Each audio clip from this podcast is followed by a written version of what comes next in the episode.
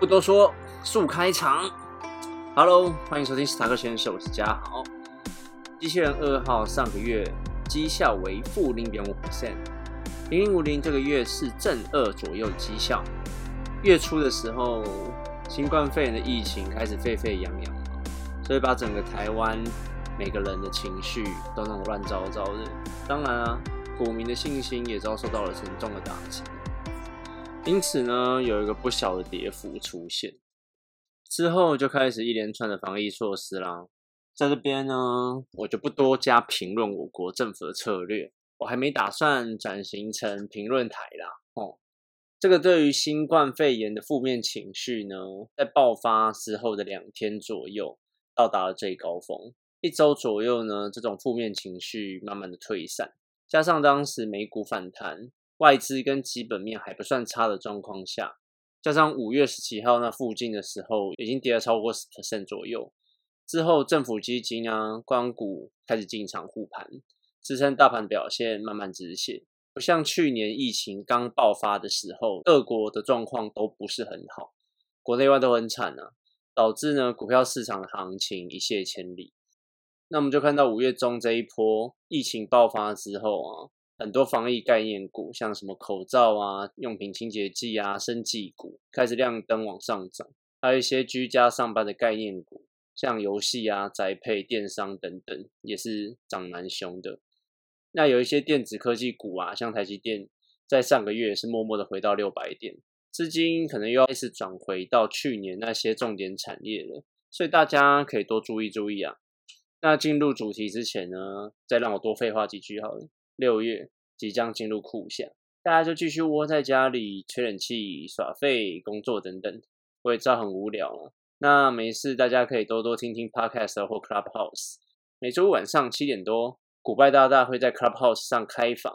喜欢听投资经验的朋友呢，欢迎加入。里面真的很多大神会分享自己的投资概念，可以多听听学习啊。好，那我们上半场来看一下上个月选股的后续吧。因为机器人二号的表现真的不怎么样了，那我们就看看除了绩效不错的一两只之外，我们也看看哪些股票跌得很惨。第一个呢是六二七四的台药，从九十八点六元涨涨到一百零八点，涨幅是正九点五三 percent。台药五月份的合并营收是十八点零三亿元，年增二点八八 percent。它四五月的合并营收其实都有一个不错的表现。那最主要呢是吃到铜箔基板高阶材料需求强劲。那铜箔基板厂呢？台光电跟台药其实五月份的合并营收都还不错。那台药除了他们原本接到的五 G 基础建设这个部分呢，其实五 G 基础建设这个题材还没有开始真正好好发挥并且起飞了。所以他们其实是五月份合并营收这么有提高的状况，其实是在铜箔基板的高阶材料。需求强劲，就是有点属于原物料的题材型。那之后长远来看呢，可能还是要看五 G 这个部分是不是能够好好的发挥，然后让他们的让他们之后的营收持续成长。再来下一支四五三二的睿智，从二十一点八五元下降到二十点二五元，它的绩效是负的七负七点三二 percent。睿智在二零二一年的四月份的合并营收是。二十二点二二亿元，年增三十二点六二 percent。那它在五月份的合并营收是十九点七亿元，年增二十三点八八 percent。如果只从基本面来看呢，其实它的跌幅是不太符合它的基本面的。从消息面来看呢，睿智自己表示，五月份营收下滑，主要是因为家电涨价，呃，大家的换新需求呈现一个观望的状态，所以他们五月份的压缩机呢。销售是一百六十七点三一万台，低于原本预期的一百七十万。虽然他们的营收是呈现正成长，但是不如预期，导致于他们的股价下跌。这种钢铁的下游端，因为钢铁还有铜啊等等原物料的成本上涨，所以他们很多下游的产品也必须涨价，转嫁给消费者。这就造成了消费者可能会有一些不满的情绪产生。那这个部分呢，他们直接坦言说，这种调整的幅度比较大的状况下，还必须跟客户去好好的协商。下一个是八四零四的百合兴业，它从五十一点二元下降到四十七点三元，下降的幅度是负七点六二 percent。那百合兴业在四五月份的合并营收都还不错，四月份的合并营收是二十三点一七亿元，年增两百四十二 percent；五月份的合并营收是九点零一亿元，年增一百一十三 percent。但财报啊跟消息面都指出，他们可以从房地产啊以及原物料产业这边取得一个相对稳定的营收，但是他们在上个月的股价却没有表现的太好。因此啊，机器人二号可能是因为基本面比较好的关系，把百合这一只拉了出来。但是可能也因为呃基本面没有办法在短时间内直接反映股在股价上面，因此在上个月的表现不是太好。那下半场我们来看一下六月份机器人二号的预测吧。第一个是一二二七的价格，价格在三四五月份的合并营收其实都不是很好。五月份的合并营收是二十三点七三亿元，年增负的八点一三 percent。那如果你把它的技术面拉出来看的话，其实以周线来看是有一个大三角收敛的情况持续往下。那这种大三角收敛，有一些书上会写说之后会有一个不小的反弹产生。但是我自己也曾经中招过，有一个超级无敌大三角是哪一只我就不说了，然后就三角到最后就它就灭掉了，对。它就烂掉了。好了，那从上周的财报来看呢，其实嘉格虽然我刚刚讲说他们的合并营收都都不是很好，但是以一个食品股来说，就是就是蛮稳定的啦。那民生食品类别，不管大环境的好坏，其实都会有一定的市场，因为人民就是要吃嘛，你不吃怎么会过活？啊，像嘉格这种食品股，可能。最后大跌也不会跌到哪里去，不会变成壁纸。但是在短时间内，如果他们的策略没有改变的话，可能股价也是上不去啊。另外呢，嘉格因为这几年呢，他们有把蛮多重心放在中国的，那他们的营收占比，台湾跟中国大概是一半一半，但税前净利台湾是中国的三倍左右，所以代表嘉格在中国的经营不是这么的顺遂。他们花了蛮多资金，不管是广告啊或扩厂，蛮多资金是扩展在海外。可是他们的回收利润并没有得到相对应的回报。尤其像是二零一八年啊，中国价格部门的营收占整体营收四十三 percent，但利润只占了一 percent。这代表啊，他们海外经营的策略并不是这么的成功。如果说到我自己的个人观点的话，食品股的话，机器人二号这一次预测的一二二七，我宁愿去买之前他预测的，像是普丰啊，或者是大成，他们不管在现代化的策略，或者是一些多角化的经营，我认为都是比价格来来的要好的。下面呢是塑化产业的台化跟台塑化，台化四月份的合并营收是三百三十点四八亿元，年增八十二点二四 percent。五月份的合并营收是三百二十一点三六亿元，年增七十八点四二 percent。台塑化的五月份合并营收为五百二十九点二七亿元，创下二零二零年一月来的新高，年增一百零六点一 percent。那塑化产业其实都蛮厉害的哦，这几个月其实都蛮屌的。但是从消息面来看，他们自己认为塑化产业在第三季可能不会这么的好。台湾疫情的影响啊，再加上航运高运价，可能会成为一个隐忧在啦。基于上述两个理由呢，台硕四宝可能就要投资者自己自己心里有个底，不要看到前面 Q one Q two 这么好，到了 Q 三可能有个震荡行情，或者是有一个跌幅的时候，然后来怪他们。像老大台硕啊，他们就指出说，六月他们有六个厂要进行税修跟工检，产量一定会变少。再加上前面两个因素，疫情跟运费的影响，那在台硕跟台化，他们自己就觉得在 Q 三之后的表现应该是不会太理想。但是台硕话又有另外不同的观点哦。台硕化表示呢，欧美还有俄罗斯原油的价格来看，布兰油的油价下跌到每每桶六十五美元，然后欧美啊，他们逐渐解封的状况下。其实下半年的原油供需其实蛮乐观的，油价可能会回升到七十元美金一桶，并且随着韩国啊、中国他们的产能陆续的开放之后，原物料价格就可能就不会这么的飙，一直飙涨，会比较趋于稳定。对于其他厂商会有一个比较合理的获利。那在进行税收的方面，台塑化这边表示，他们六月的平均运转率为八十一 percent。这样看起来，机器人二号预测的台化自己认为六月份的营收不会太好，但是台塑化目前看起来他们自己预估还不错，所以一则以喜，一则以忧啊。好，下一个是红海。红海在二零二一年五月份的合并营收是四千五百五十点三一亿三四亿元，年增十七点五九 percent。看是不是有够大，有够会赚的？那他们在今年呢写下了同历年的同期新高。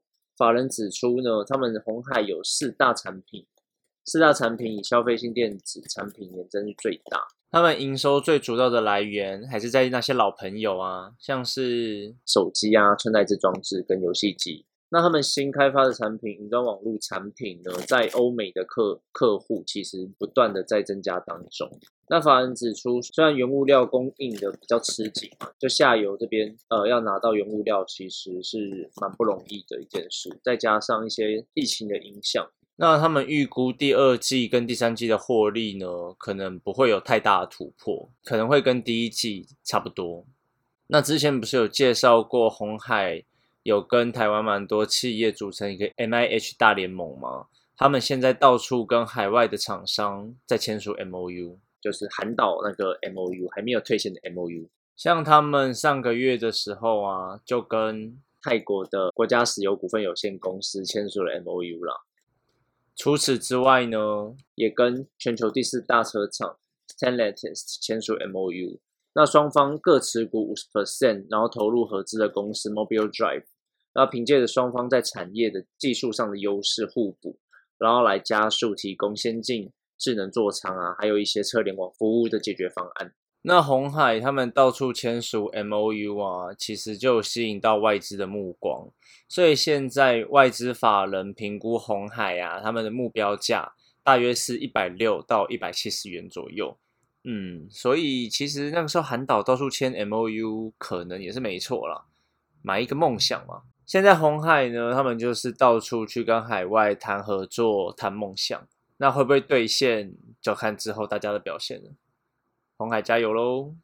那下一个是二四五一的创建，创建在四月份的合并营收是十二点八九亿元，年增六十三点一五 percent。五月份的合并营收是十二点七七亿元，年增五十三点五五 percent。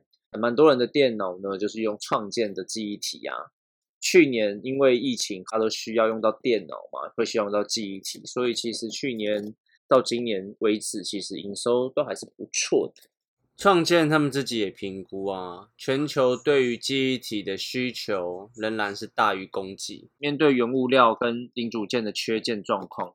创建会继续强化供应链的管理，还有及时的生产策略，看能不能在这种继续充满需求的环境下，然后稳定出货给消费者。